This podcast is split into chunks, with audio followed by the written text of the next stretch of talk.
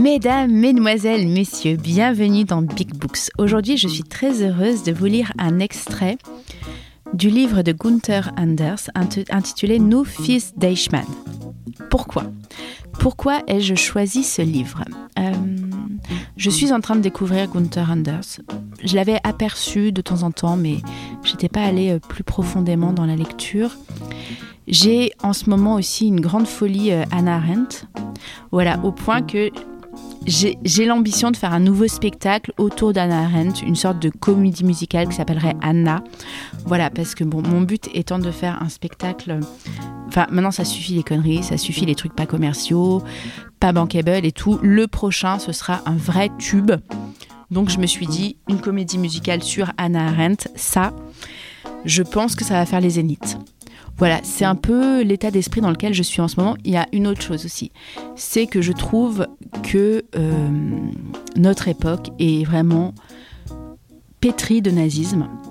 Bon, ça peut paraître choquant comme ça, mais voilà, quand je me rends compte que les entreprises qui sont issues de cette idéologie-là ont pignon sur rue aujourd'hui, que ce soit euh, Volkswagen, euh, Bayer, Monsanto, les pesticides, le plastique, tout ça, ce sont des, des, restes de cette époque, les autoroutes par exemple, et l'idéologie de la voiture particulière.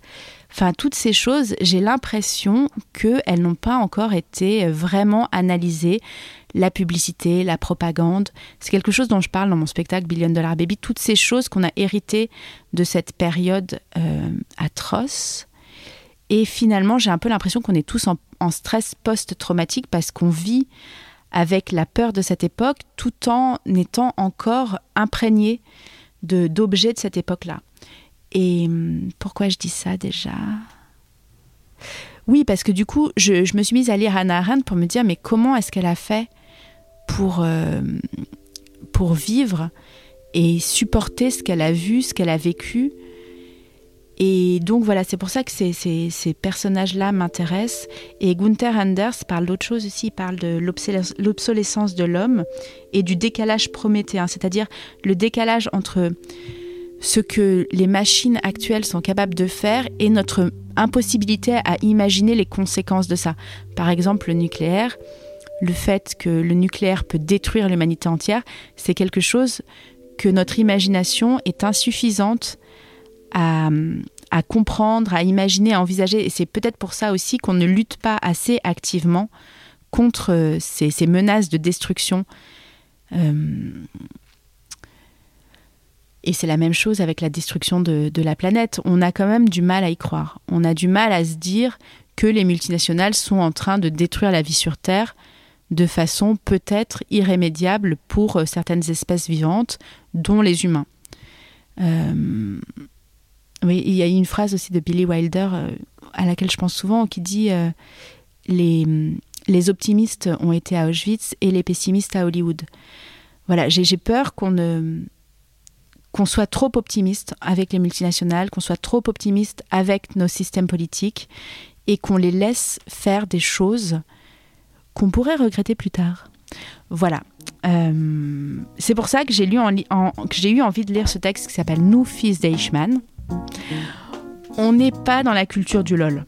On n'est pas vraiment dans la culture du LOL, mais c'est intéressant. Donc voilà, je vais vous en lire un, petit. Je pense que j'ai dû faire 18 points Godwin depuis le début de ce podcast. Je suis vraiment désolée. Mais d'un autre côté, il ne faut pas nous prendre la tête à l'école avec cette période et après nous dire point Godwin dès qu'on y pense ou dès qu'on essaye de tirer des conclusions sur notre époque. Donc je vais vous lire un extrait de Nous fils d'Eichmann de Gunther Anders.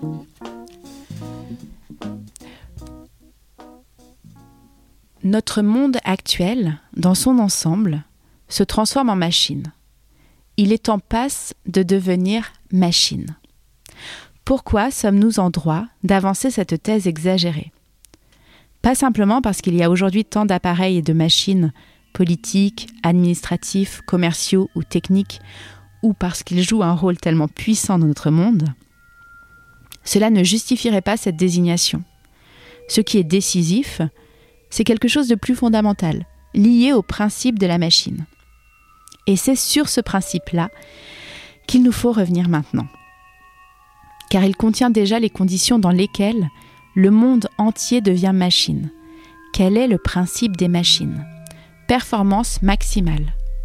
Et c'est pourquoi nous ne devons pas nous représenter les machines comme des objets insulaires, isolés, par exemple selon le modèle des pierres, qui ne sont que là où elles sont, et demeurent donc encloses dans leurs limites physiques chosales. Comme la raison d'être des machines réside dans la performance et même dans la performance maximale, elles ont besoin, toutes autant qu'elles sont, d'environnements qui garantissent ce maximum. Et ce dont elles ont besoin, elles le conquièrent. Toute machine est expansionniste, pour ne pas dire impérialiste. Chacune se crée son propre empire colonial de services, composé de transporteurs, d'équipes de fonctionnement, de consommateurs, etc. Et de ces empires coloniaux, elles exigent qu'ils se transforment à leur image, celle des machines, qu'ils fassent leur jeu, en travaillant avec la même perfection et la même solidité qu'elles. Bref, qu'ils deviennent, bien que localisés à l'extérieur de la terre maternelle, notez ce terme, il deviendra pour nous un concept clé, co-machinique. La machine originelle s'élargit donc, elle devient méga-machine. Et cela non pas seulement par accident, ni seulement de temps en temps, Inversement, si elle faiblissait à cet égard, elle cesserait de compter encore au royaume des machines. À cela vient s'ajouter le fait qu'aucune ne saurait se rassasier définitivement en s'incorporant un domaine de service nécessairement toujours limité, si grand soit-il. S'applique bien plutôt à la méga-machine, ce qui s'était appliqué à la machine initiale. Elle aussi nécessite un monde extérieur, un empire colonial qui se soumet à elle et fait son jeu. De manière optimale, avec une précision égale à celle avec laquelle elle-même fait son travail. Elle se crée cet empire colonial et se l'assimile si bien que celui-ci à son tour devient machine. Bref, aucune limite ne s'impose à l'auto-expansion. La soif d'accumulation des machines est inextinguible. Dire que ce faisant, elle repousse à la marge comme des éléments nuls et sans valeur tous les morceaux de monde qui ne se soumettent pas à la co-machination co-machinisation exigée par elles, ou qu'elles expulsent et anéantissent comme des déchets ceux qui, inaptes au service ou rebelles au travail, ne songent qu'à musarder, menaçant par là de saboter l'extension du domaine de la machine, dire cela donc peut paraître une banalité, mais c'est précisément la raison pour laquelle nous devons le souligner. Car il n'est rien de plus funeste, rien qui soit plus sûrement susceptible de garantir l'absence de conscience du principe machinique que la banalisation déjà effective de cette absence de conscience. Ce qui passe pour une banalité, on n'y prête pas attention. Ce qui ne retient pas l'attention est accepté sans contestation. Naturellement, ce processus de co-machinisation ne se déroule pas seulement comme le combat des machines contre le monde, mais toujours à la fois comme leur combat pour le monde. Donc, comme une lutte concurrentielle que les machines avides de butin mènent les unes contre les autres. Toutefois, qu'elles mènent leur combat constamment sur deux fronts ne diminue en rien la clarté de l'objectif final. Dès le début, cet objectif final s'appelle conquête totale et continuera de s'appeler ainsi. Ce que souhaitent les machines, c'est un état où il n'y aura plus rien qui ne soit à leur service, plus rien qui ne soit co-machinique, ni nature, ni valeur supérieure. Et puisque nous ne serions plus pour elles que des équipes de service ou de consommation, ni nous non plus les humains. Ni elles non plus, même elles. Et j'en viens ainsi à l'essentiel, au concept de la machine mondiale. Que veux-je dire par là? Supposez par exemple que les machines aient réellement réussi à conquérir intégralement le monde, aussi intégralement que, à une échelle moindre, la machine d'Hitler avait conduit l'Allemagne, donc de telle sorte qu'il ne resterait plus rien qu'elles et leurs semblables, rien qu'un gigantesque parc à machines intégralement mises au pas, Qu'adviendrait-il dans ces conditions de ces différents exemplaires de machines Nous devons considérer deux choses. Que sans auxiliaire, aucun de ces exemplaires ne pourrait fonctionner, car se mettre en branle d'elle-même ou se nourrir de soi-même, aucune machine n'en est capable, si élevé que soit son niveau d'automatisation. 2.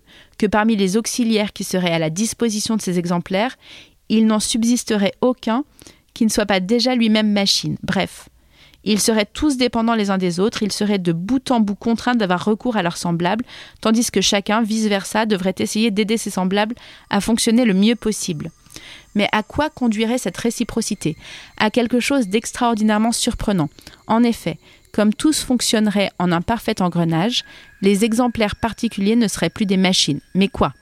Des pièces de machines, à savoir les pièces mécaniques d'une seule et même gigantesque machine totale dans laquelle ils auraient fusionné. Et à quoi cela conduirait-il encore? Que serait cette machine totale? Réfléchissons encore. Des pièces qui ne lui soient pas intégrées, il n'en existerait plus. Des restes qui se soient maintenus en dehors, il n'y en aurait plus. Donc cette machine totale, ce serait le monde. Et nous voici maintenant près du but. Pour y arriver, nous n'avons plus guère qu'un pas à faire. Il suffit d'inverser la phrase. Les machines deviennent le monde. Inversée, elle donne le monde devient machine. En cela, le monde en tant que machine, c'est vraiment l'état technico-totalitaire vers lequel nous nous dirigeons. Remarquons que cela ne date pas d'aujourd'hui ou d'hier, au contraire, cette tendance découlant du principe même de la machine, de sa pulsion d'auto-expansion, elle existe depuis toujours. C'est la raison pour laquelle nous pouvons tranquillement affirmer que le monde en tant que machine, c'est l'empire millénariste vers lequel se sont portés les rêves de toutes les machines depuis la première. Et il est désormais devant nous réellement, cette évolution étant entrée depuis quelques décennies dans un accélérando de plus en plus forcené. Je dis devant nous. En effet, que cet empire ait déjà trouvé sa réalisation ultime et intégrale, il ne nous appartient pas de l'affirmer. Cependant, nous consoler avec cette concession, nous n'en avons plus le droit non plus car la partie décisive du chemin qui conduit à la machine mondiale se trouve déjà derrière nous.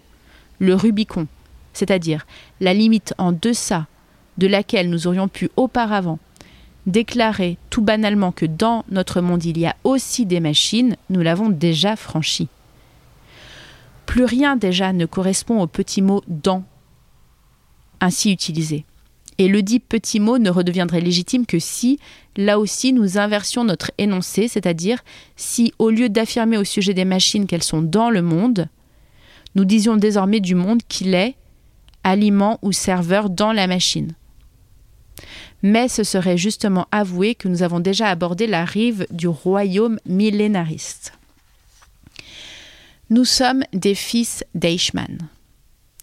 Ainsi va notre monde. Et comme il ne nous est pas loisible, à nous ses habitants, de nous cacher dans une chambre dérobée de l'histoire ou de nous esquiver dans une époque utopique pré-technicienne, cela signifie évidemment que si nous nous abandonnons à cette évolution, nous y perdons nécessairement notre spécificité humaine, et cela dans la mesure exacte où le caractère machinique de notre monde s'accroît. Alors il ne sera plus possible de retarder le jour où il doit s'accomplir, le royaume millénariste du totalitarisme technique. À partir de ce jour-là, nous n'aurons plus d'autre existence que celle de pièces mécaniques ou de matériaux nécessaires à la machine. En tant qu'êtres humains, nous serons alors liquidés. Quant au destin de ceux qui opposeront une résistance à leur co-machinisation, deviner ce qui les attend après Auschwitz n'est pas bien difficile. Ces humains seront liquidés non seulement en tant qu'humains, mais bien physiquement. Ou alors ne devrions-nous pas dire à l'inverse que, justement, seront liquidés en tant qu'humains? Car ces humains verront venir leur fin justement parce qu'ils auront tenté de continuer à vivre en tant qu'humains. Cette phrase me fait penser à ce qui se passe en ce moment avec euh, les peuples autochtones et, leur lutte pour continuer à vivre dans un environnement non machinique. Lutte euh, très difficile et peu soutenu. La ressemblance entre cet empire technico-totalitaire qui nous menace et le monstrueux empire d'hier est évidente. La ressemblance entre cet empire technico-totalitaire qui nous menace et le monstrueux empire d'hier est évidente. Naturellement, il y a là une tonalité provocatrice. Car nous avons pris la douce habitude de considérer l'empire qui est derrière nous, le troisième Reich, comme quelque chose d'unique, d'erratique, d'atypique pour notre époque ou notre monde occidental. Mais naturellement, cet usage n'a pas valeur d'argument. Une telle opinion n'est qu'une manière de détourner les yeux. Étant donné que la technique est notre enfant, il serait aussi lâche que stupide de parler de la malédiction qui lui est innée, comme d'une malédiction venue un jour, fortuitement, s'égarer dans notre maison par une porte dérobée. C'est notre malédiction. Étant donné que l'empire de la machine accumule, que le monde de demain s'étendra au globe entier et que ses performances dans le travail seront sans lacune, en vérité la malédiction se trouve encore devant nous. Ce qui veut dire que nous devons nous attendre à ce que l'épouvante de l'empire à venir rejette largement dans l'ombre celle de l'Empire d'hier. Indubitablement, quand un jour nos fils ou nos petits-enfants, fiers de la perfection de leur comachinisation, porteront leur regard vers celui d'hier, le troisième, des hauteurs éthérées de leur empire millénariste, certainement ils n'y verront alors qu'une simple scène provinciale, expérimentale, étant donné que, malgré son énorme effort pour représenter demain le monde entier et malgré la cynique extermination de l'inutilisable à laquelle il s'est livré, il n'a justement pas pu se maintenir. Et dans ce qui s'est déroulé sur cette scène, ils ne verront sûrement qu'une simple répétition générale du totalitarisme, enjolivée d'une idéologie inepte, que l'histoire mondiale s'était risquée à jouer prématurément. Naturellement, nous n'en sommes pas encore là. Il serait encore trop tôt pour affirmer que l'on nous force déjà aujourd'hui de bout en bout à endosser le rôle de pièces mécaniques, de matières premières ou de déchets virtuels. Ou que l'on nous oblige à ne plus voir nos semblables que dans ces rôles et à ne les traiter que comme les supports dédits rôles. Ou que l'on méprise comme des riens ceux qui opposent une résistance ou qu'on les anéantisse. Qui vivra verra, nous n'en sommes pas encore au dernier soir. Mais que nous dérivions vers ce soir-là, ou plus exactement vers l'aube du totalitarisme machinique, que nous nous trouvions aujourd'hui déjà dans son champ de gravitation, que ces énoncés sur demain deviennent plus vrais de jour en jour, voilà une réalité qu'il est déjà trop tard de contester. Les tendances sont aussi des faits. Un seul exemple suffit à le prouver, celui de l'actuel armement atomique. Que signifie-t-il? Que des millions d'entre nous sont employés comme la chose la plus naturelle à copréparer la possible liquidation de populations, peut-être même de toute l'humanité, et aussi à la co-réaliser en cas de conflit. Et que ces millions de gens acceptent et remplissent ces jobs avec autant de naturel qu'ils leur ont été proposés ou distribués. La situation actuelle ressemble donc de la plus épouvantable manière à celle d'antan. Ce qui s'était appliqué à l'époque, à savoir que les employés remplissaient leurs fonctions de manière consciencieuse, parce qu'ils ne voyaient plus rien d'autre en eux-mêmes que les pièces d'une machine, parce qu'ils prenaient à tort l'existence et le bon fonctionnement de celle-ci pour sa justification, parce qu'ils demeuraient les détenus de leur mission spéciale et restaient donc séparés du résultat final par une quantité de murs, parce que, en raison de ces énormes dimensions, ils étaient rendus incapables de se les représenter, et en raison de la médiateté de leur travail, incapables de percevoir les masses d'êtres humains à la liquidation desquels ils contribuaient, ou bien parce que, comme votre père, ils exploitaient cette incapacité. Tout cela donc s'applique encore aujourd'hui, et s'applique même aujourd'hui aussi, ce qui rend tout à fait étroite la ressemblance entre la situation actuelle et celle d'alors. Que ceux qui se refusent à une telle participation ou qui la déconseillent à autrui deviennent déjà suspects de haute trahison. Tout cela vaut donc pour aujourd'hui aussi, peu importe que ce soit encore ou à nouveau déjà. Remarquez-vous une chose, Klaus Eichmann. Remarquez-vous que le prétendu problème Eichmann n'est pas un problème d'hier, qu'il n'appartient pas au passé, que pour nous, et disant cela, il y a vraiment très peu de gens que je puisse exclure, n'existe pas de motif pour se montrer arrogant au regard d'hier.